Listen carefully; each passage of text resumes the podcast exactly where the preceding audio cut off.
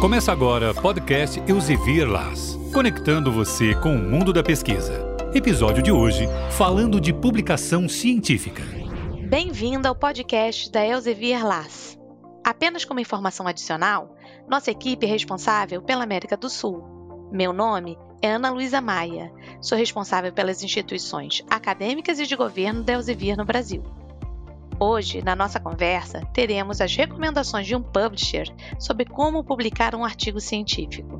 A conversa será conduzida pela Thais Vick, que é doutora em Engenharia de Produção pela Universidade de São Paulo, realizou seu pós-doutorado na Queen Mary University of London e é consultora de inteligência de pesquisa da Elsevier América Latina Sul. E a Juliana Trajano, que é publisher de revistas de ciências da saúde na Elsevier, mestre em linguística com foco em análise do discurso profissional e acadêmico e trabalha com publicações científicas há mais de 10 anos, alguns deles com livros, mas a maior parte em revistas científicas revisadas por pares. Vou deixar a palavra com você, Thaís. Obrigada, Ana, pela apresentação. Olá, Juliana. Obrigada por participar do nosso podcast. Antes de mais nada, eu gostaria de começar perguntando qual é o papel de um publisher dentro de uma editora. Olá, Thaís. Olá, ouvintes do podcast. É, o papel de um publisher numa editora é, depende muito do tipo de publicação que a gente está falando, né? Então, eu quero que todo mundo tenha em consideração que eu estou aqui falando especificamente de publishers de revistas científicas, que é a nossa discussão aqui hoje.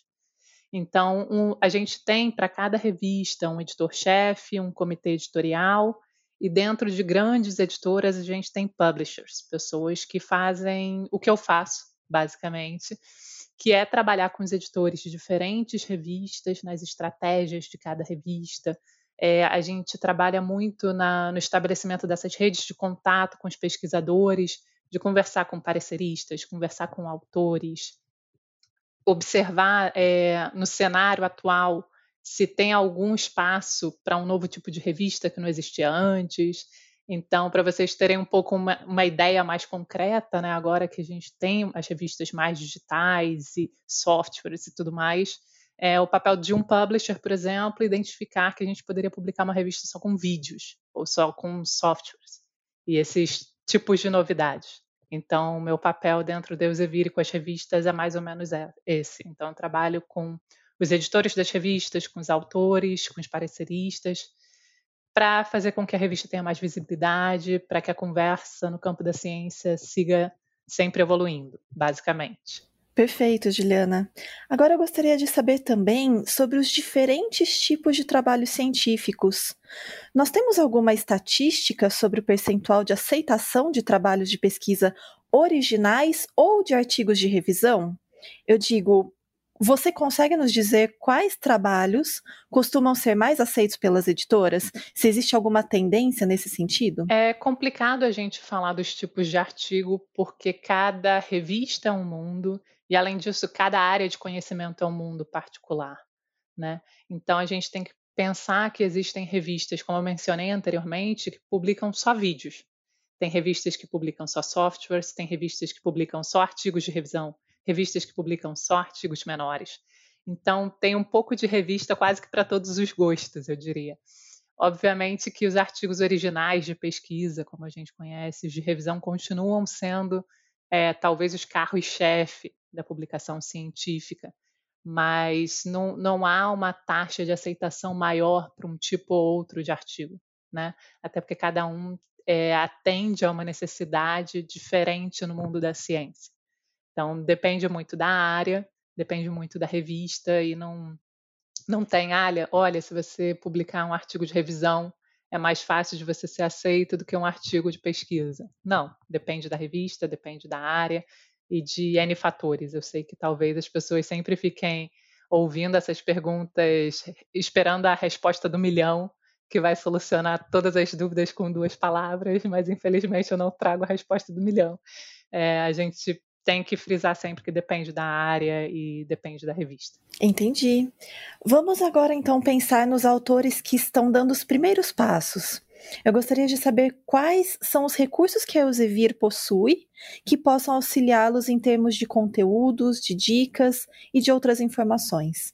É, eu entendo que para os autores é sempre, principalmente para os autores que estão numa fase um pouco mais júnior da carreira, né, numa fase de início de carreira, é, quando a gente pensa na quantidade de revistas que existem, escolher a melhor casa para o nosso artigo é muito difícil.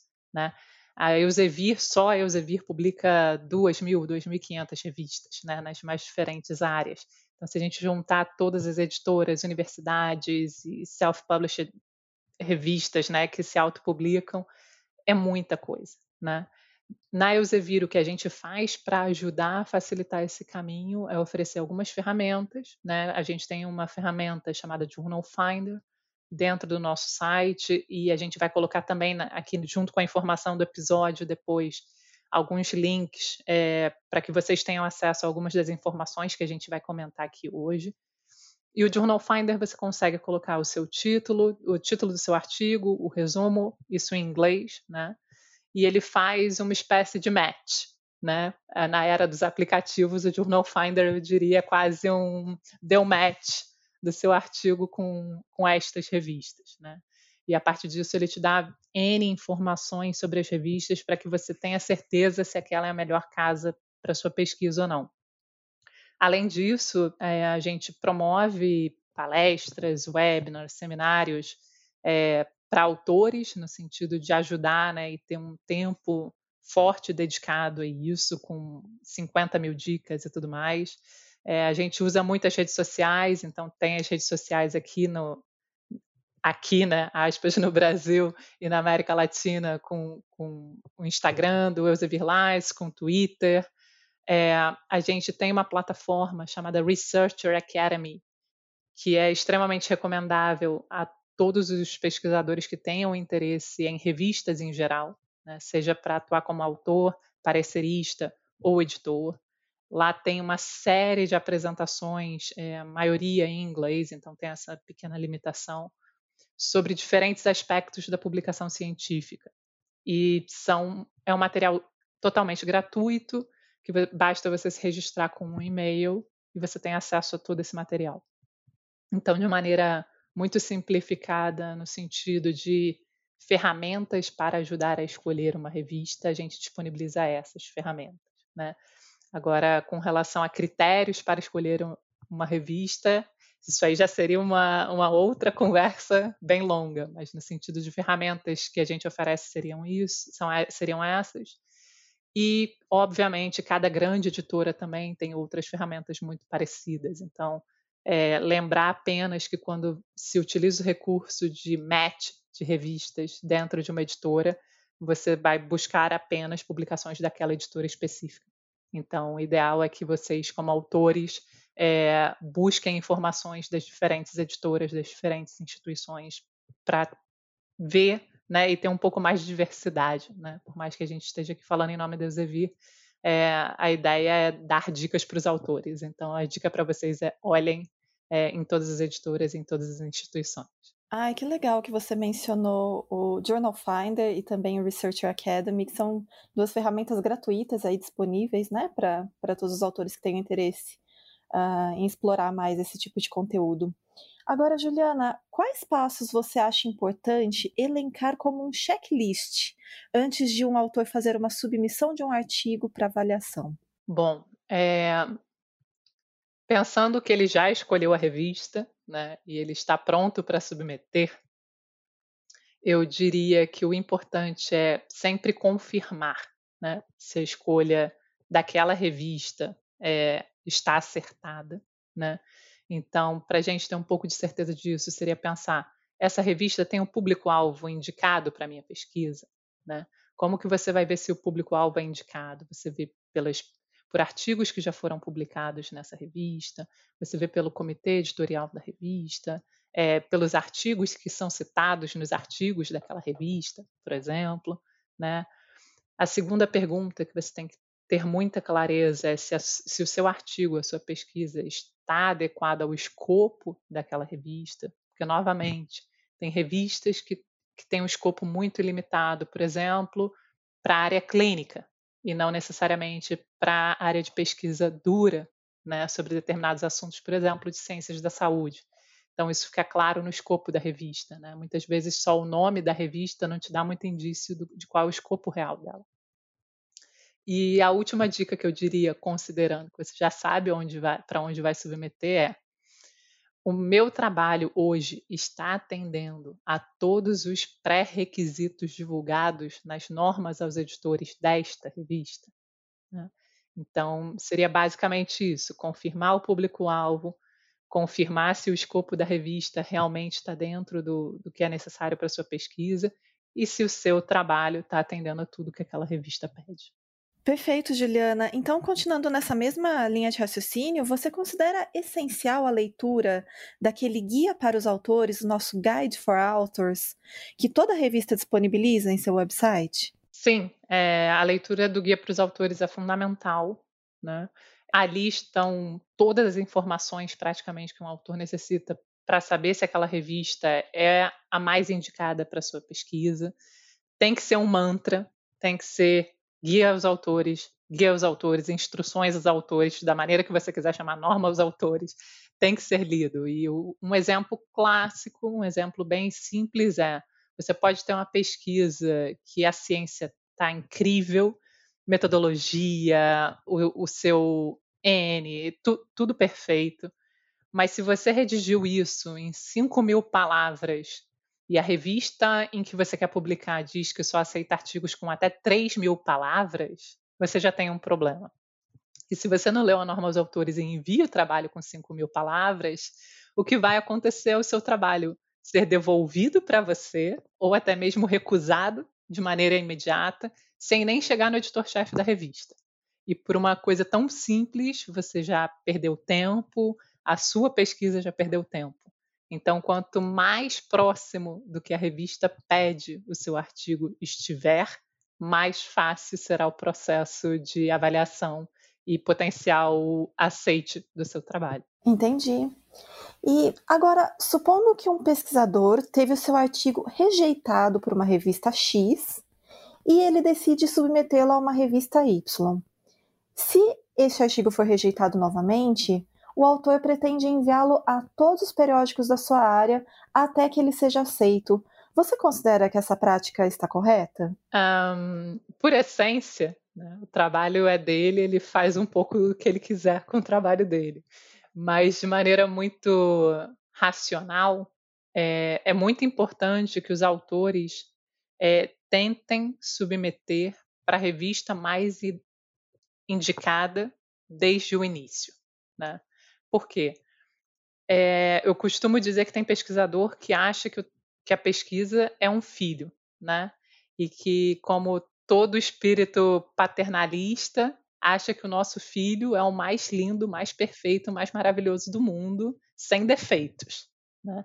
E não é bem assim. A gente tem que olhar para a nossa pesquisa com um olhar crítico e entender é, em que grau de maturação essa pesquisa está, e qual revista se adequa a esse grau de maturação também. E isso é importante porque o que eu mais escuto em palestras é, principalmente da área médica. Né? Eu trabalho muito com revistas da área médica, então muitos exemplos que eu vou dar aqui são da área médica, mas se aplicam a, a todas. É, não adianta você pegar o seu trabalho e falar, vou mandar para o The Lancet que é uma pesquisa referência, afinal de contas, a gente escuta falar The Lancet é, na televisão, no rádio, em qualquer lugar. Então, você não pode pegar essa pesquisa e dizer, vou, vou tentar no Lancet. Se o Lancet me recusar, eu mando para a revista de baixo. E para a revista de baixo, assim vai. Grande problema disso. É, cada tempo de avaliação desses, a sua pesquisa perde atualização. Cada tempo de avaliação é crucial para que a sua pesquisa se mantenha atualizada. Então, você tem que fazer uma primeira tentativa muito certeira. Então, tem que avaliar muito bem as revistas que se adequam ao seu trabalho, escolher muito bem e dar um tiro certeiro. Né? A gente tem que lembrar que revistas de grande impacto é, recebem muitos trabalhos por ano e que a chance do seu artigo ser publicado é pequena. Um, um exemplo é, concreto de uma revista com a qual eu trabalho. A revista recebe 4 mil artigos por ano. Destrinchando, a gente está falando que a revista recebe 80 trabalhos por semana. 80. 80 artigos por semana. Desses, só 10% são publicados. Então, é, é este o nível de dificuldade para algumas revistas. Essa informação de taxa de recusa também está disponível no, na, na página das revistas e é algo a ser considerado. Eu não estou dizendo que as pessoas têm que menosprezar a própria pesquisa, mas as pessoas têm que ter um olhar crítico da própria pesquisa, entender o público. Por exemplo, uma pesquisa que foi feita no Brasil relacionada a um público local que é de interesse do Brasil e que não se aplica em outras regiões, para que você quer tentar publicar numa revista é, europeia, por exemplo? Se é uma pesquisa de interesse fundamentalmente brasileiro. Né? Então, é esse tipo de, de cuidado que a gente tem quando tem que ter sempre que pensar para onde levar o, a pesquisa que está sendo realizada. Juliana, uma outra pergunta bastante recorrente nos nossos treinamentos é o que são as chamadas revistas predatórias e se existe alguma forma de reconhecê-las mais facilmente. Sim, o termo predatórios vem mais ou menos de 2010, quando começaram a surgir umas espécies de listas negras de, de revistas e também de editoras, né, que publicam livros também. É, esse termo é usado basicamente é como se fosse a fake news em forma de revista. Né? É uma revista que está ali basicamente para pegar dinheiro dos autores e não faz avaliação por pares. Né? De maneira muito resumida, é isso. E a gente acha que as pessoas conseguem identificar isso facilmente mas não necessariamente. Né? Tem um estudo recente de 2019 que 46 mil, de 46 mil pesquisadores italianos, 5% deles publicou algum trabalho numa revista predatória. Então, a gente está falando de quase 2.500 pesquisadores sendo enganados. É, como reconhecer isso? Ver se a revista está vinculada a alguma editora grande, né, como a Elsevier e todas as outras, é, se está vinculada a alguma instituição de pesquisa conhecida, verificar os nomes dos do comitê editorial, se você reconhece alguém, e se a taxa e se as taxas estão claras. E mais simples é acessem um site chamado Think Check Submit, que é basicamente pense, verifique e submeta. Eles têm vários checklists de como avaliar uma revista e, e saber se ela é idônea ou não. Eu vou deixar, a gente vai deixar o link também junto aqui com o episódio. Ótimo. É, Juliana, uma outra pergunta. Nós sabemos que a, a quantidade de autores de um artigo varia muito se nós consideramos as diferenças entre os campos de conhecimento. Por exemplo, o campo de artes e humanidades muitas vezes tem apenas um autor, são trabalhos sem coautoria. E os trabalhos, como os campos da, de física e matemática, por exemplo, chegam a ter muitos autores, mais de 50 às vezes. É, você poderia nos dar dicas sobre os critérios para adição desses autores no artigo? Por exemplo, alguém que ajudou na revisão do artigo antes do envio ou alguém que participou indiretamente do trabalho? Sim, você agora falando de 50, Thaís, você foi muito bacana. A gente tem um artigo que foi publicado em 2015 na área da física que ele tem exatamente 5.154 autores só. É um artigo que tem um PDF de 33 páginas, nove são manuscrito e 24 só de, de autores e afiliação. Então, é para a gente ver claramente que pode variar basicamente de um autor a 5.154 autores no, no artigo, dependendo da disciplina. Mas, de maneira geral, a discussão sobre a autoria também varia muito de acordo com as disciplinas, é um pouco do que você comentou, os trabalhos na área de humanas tendem a ser muito é, autorais, no sentido de terem praticamente só uma mão escrevendo. Na área médica, na física, nas ciências mais duras, pelo contrário, sempre tem muita gente. E o que eu recomendo é: a gente tem revisto até o conceito de autoria e usado a palavra colaborador. Né? A gente hoje tem está discutindo uma taxonomia chamada credit, também vou deixar o link aqui é, no episódio para vocês, que é uma taxonomia das funções do colaborador. E ele dá 14 funções que cada pessoa pode ter tido no manuscrito e você aponta exatamente o que cada um fez. É, mas, de maneira geral, a gente tem as, as definições mais conhecidas, como a do Comitê Internacional de Editores de Revistas Médicas, por exemplo, que traçam muito claramente que a pessoa tem que ter feito contribuições substanciais ao conceito, ao delineamento do trabalho, na análise dos dados e participado do texto e aprovado a versão final e ser considerado responsável por, por aquilo. né? E com relação à autoria, eu, eu gosto sempre de frisar que todo mundo vê a autoria como um bônus, mas com bônus vem o ônus. É, você é responsável por aquela pesquisa, então, eventualmente, se você coloca o seu nome numa pesquisa da qual você não participou e aquela pesquisa dá um problema, você vai ser responsável por ela também. Então, sugestão aí, é, vejam norma para os autores de cada revista. A maioria das revistas deixa claro o máximo de autores por artigo e como eles preferem que os autores sejam apresentados e se é preciso descrever a contribuição de cada autor para aquele trabalho ou não. Guia para os autores, de novo, a palavra-chave. Muito interessante, Juliana. É muitíssimo importante esse esclarecimento. E uma outra questão é sobre o custo de publicação das revistas. Existe alguma padronização na Elsevier? É, você poderia nos dar mais informações sobre esse processo? Sim, é interessante porque muitos autores têm essa quase que mítica com as grandes editoras em geral, e aí eu jogo a culpa não só para a Elsevier, mas para todas as grandes, no sentido de, ah, é muito caro publicar com a Elsevier. É, não, na verdade, a maioria das nossas revistas oferece a opção de o autor não pagar nenhuma taxa para publicar. A questão é que quando você opta por não pagar uma taxa para publicar, o seu artigo vai ser disponibilizado para os assinantes daquela revista por um período determinado e depois ele é disponibilizado de maneira gratuita a todos, mais ou menos em um ano. Né? É, a é a modalidade que a gente chama de subscription ou, ou assinatura. Ou seja, você vai submeter o seu manuscrito, se ele for aceito, você vai pagar zero centavos em todas as moedas do mundo, zero centavos, só que ele só vai ser disponibilizado para assinantes, né? E depois de um ano, sim, você vai poder é, tê-lo de maneira aberta para qualquer leitor.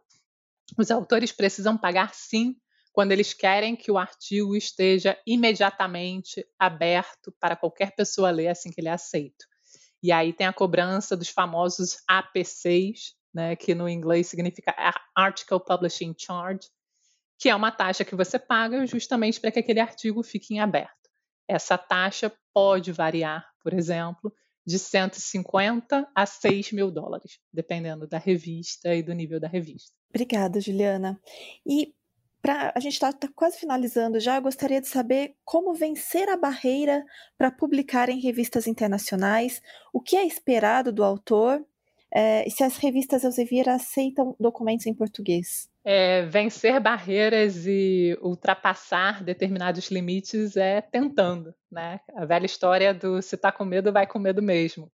Mas a gente tem que ir tentando de uma maneira calculada, como eu comentei anteriormente. A gente tem que ter certeza de que, apesar de estar submetendo para uma revista que aparentemente é internacional, e a gente sempre tem aquele medo, meu Deus, é uma revista internacional, se o seu artigo estiver dentro do escopo, estiver atendendo e o nível de pesquisa estiver muito próximo do nível de pesquisa que é publicado normalmente da revista, tem que mandar. É tentativa e erro, mas uma tentativa calculada. Novamente, não estou dizendo para atirar para tudo quanto é lado. É atirar certeiro e tentar. Né? Com relação ao idioma, a gente tem Algumas poucas revistas, sim, que aceitam português ou francês ou espanhol, mas são muito poucas dentro do Elsevier. A maioria é em inglês, e aí, nesse sentido, é aquilo. Busquem uma, um tradutor ou uma empresa para revisar o seu trabalho em inglês antes de submeter. E em inglês, sua pesquisa tem mais potencial de ser lida né, internacionalmente, se é isso que você deseja e é essa audiência que você quer. Juliana, suas dicas são muito ricas para nós e para finalizar a nossa conversa, eu gostaria que você deixasse três principais conselhos para quem está começando a carreira como autor. É, é muito difícil pensar nisso, mas eu diria que quando a gente começa a ser autor, a gente pensa numa carreira acadêmica, então a gente eventualmente também vai querer ser parecerista, a gente também vai querer ser editor de revista, talvez em algum momento. Então, as minhas dicas seriam, é, de maneira muito resumida, e cada dica dessa poderia se tornar em 100 micro dicas. Mas, um, escolha muito bem a casa para sua pesquisa, escolha muito bem a revista para qual você vai submeter e onde você quer publicar. Dois, coloque-se no lugar dos editores e dos pareceristas e faça a sua parte para facilitar a aprovação do seu trabalho. E três, que muita gente esquece, é promova o seu artigo publicado. As pessoas acham que depois que o artigo foi publicado, tudo bem. Não. É, vai chegar uma etapa na sua carreira que, além de ser publicado, você vai querer ser citado. Então, para sua carreira de autor, eu diria que as três chaves são escolher bem a revista, facilitar o processo de aceitação e promover a sua pesquisa depois disso, falar dela, criar, né, uma leitores e potenciais citadores do seu trabalho. Excelente, Juliana. Muitíssimo obrigada pela sua participação e até a próxima oportunidade. Obrigada, Thaís. Obrigada, equipe da Eusevir Lais, pelo convite. E para os autores que estão nos ouvindo, não é tão difícil quanto parece. E quando a gente começa a publicar e começa a entender como funciona, as coisas fluem. E vocês vão ter uma série de, de links e leituras recomendadas aqui junto com a informação do episódio que eu espero que ajude. Você ouviu o podcast Elsevier Las, conectando você com o mundo da pesquisa. Até o próximo episódio.